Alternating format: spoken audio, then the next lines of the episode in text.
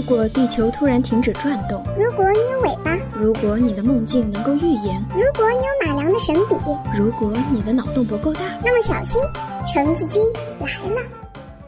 本节目一向保持不客观、不中立、不理性的态度。听完节目后造成脑洞大到收不住者，不好意思，不给予修补还原费用。成人请在十八岁以下人员陪同下进行收听。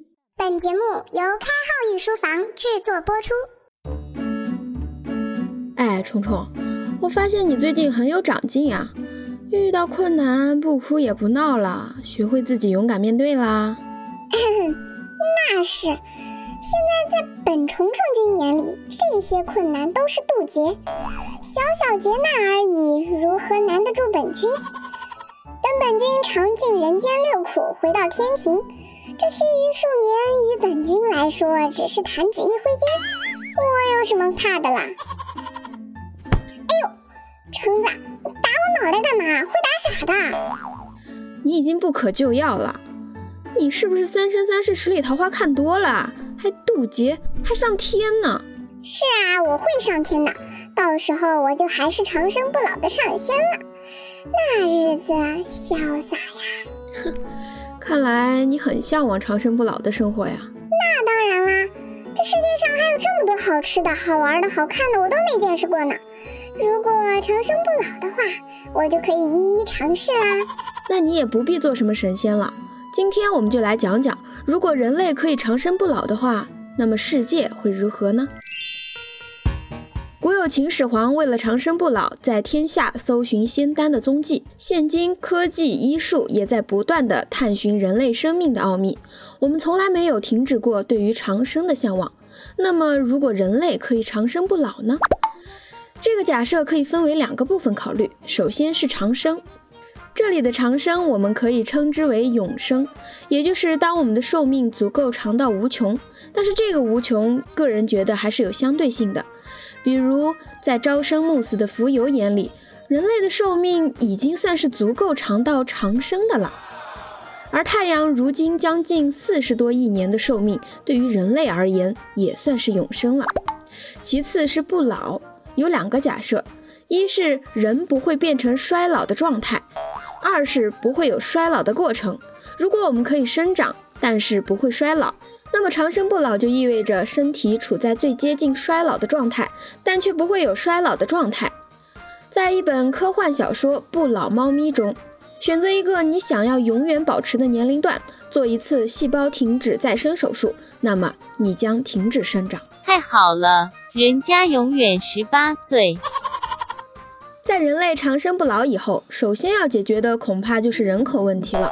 此后的人类需要有目的的谋杀以减少人口，或者是计划生育。当然，绝不会是一对夫妻只能有一个孩子这么简单了。由于人类的长生不老而人口众多，为了确保地球上的资源还足够人类使用，在找到新的适宜居住的星球前，生育则会有罪。你可以选择不再生育，或者是家庭中的一人死亡，换取新生命的诞生。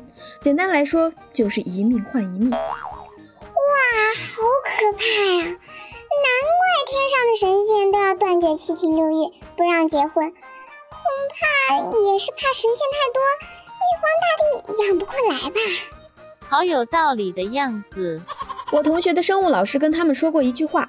传宗接代是每一个生物的使命。天哪，原来我来到这世界上就是为了生娃？不能这么说，只能说不仅仅是为了繁殖。那是因为人类的寿命是有限的。如果人类的寿命无穷，那么人类的繁殖能力也许会极大的下降，甚至丧失。在此时，由于人类极少在产生后代，基本上几万年来地球上生活的是同一批人。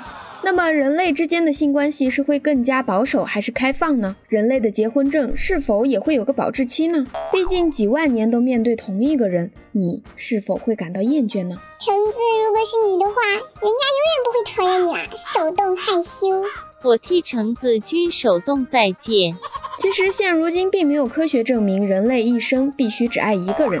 相反的是，动物界中大多数生物为了在有限的生命中繁育出更多的后代，使自己的基因得以延续，并不采用一夫一妻制。那么，当人类长生不老，不再操心繁殖的事情之后，其性关系也许会变得更加开放。当然，这里的开放不是指混乱，而是对于性关系更加自由的选择。想要几万年坚守在一个人身边，你可以选择不停的去给你们的结婚证续约。如果两方各自厌倦，结婚证到期之后各自婚嫁，毫无干系，这也并没有什么，因为你未来的生活真的实在太长了。在这漫长的生命中，你可以将世界上所有职业全部尝试一遍，你也可以钻研一个领域至深。说到这里，如果爱因斯坦和牛顿等伟人都不会死亡的话，那么我们现今的科学技术恐怕是还要再上一个台阶的。啊，不要吧！如果李白、杜甫活到现在，那我得背多少首诗啊！我的高中地理老师在课堂上向我们提问过：你们知道生命为什么珍贵吗？当时讲台下一片安静。老师接着说。因为生命是有限的，为什么是地理老师呀？这是重点吗？在此，我们可以思考：如果生命变成了无限，它在人们眼里还会那么珍贵吗？在生命的长河中选择一个信仰活下去，尝尽人生六苦之后，生存还是毁灭，这是一个问题。突然一下子正经起来，好不习惯。说了那么久的长生，我们现在来谈谈不老。青春永驻恐怕是大多数女性最大的愿望了。对呀对呀，人家永远十八岁，拥有一副绝对不会衰老的容颜，满满胶原蛋白的皮肤，想想都想想都觉得可怕。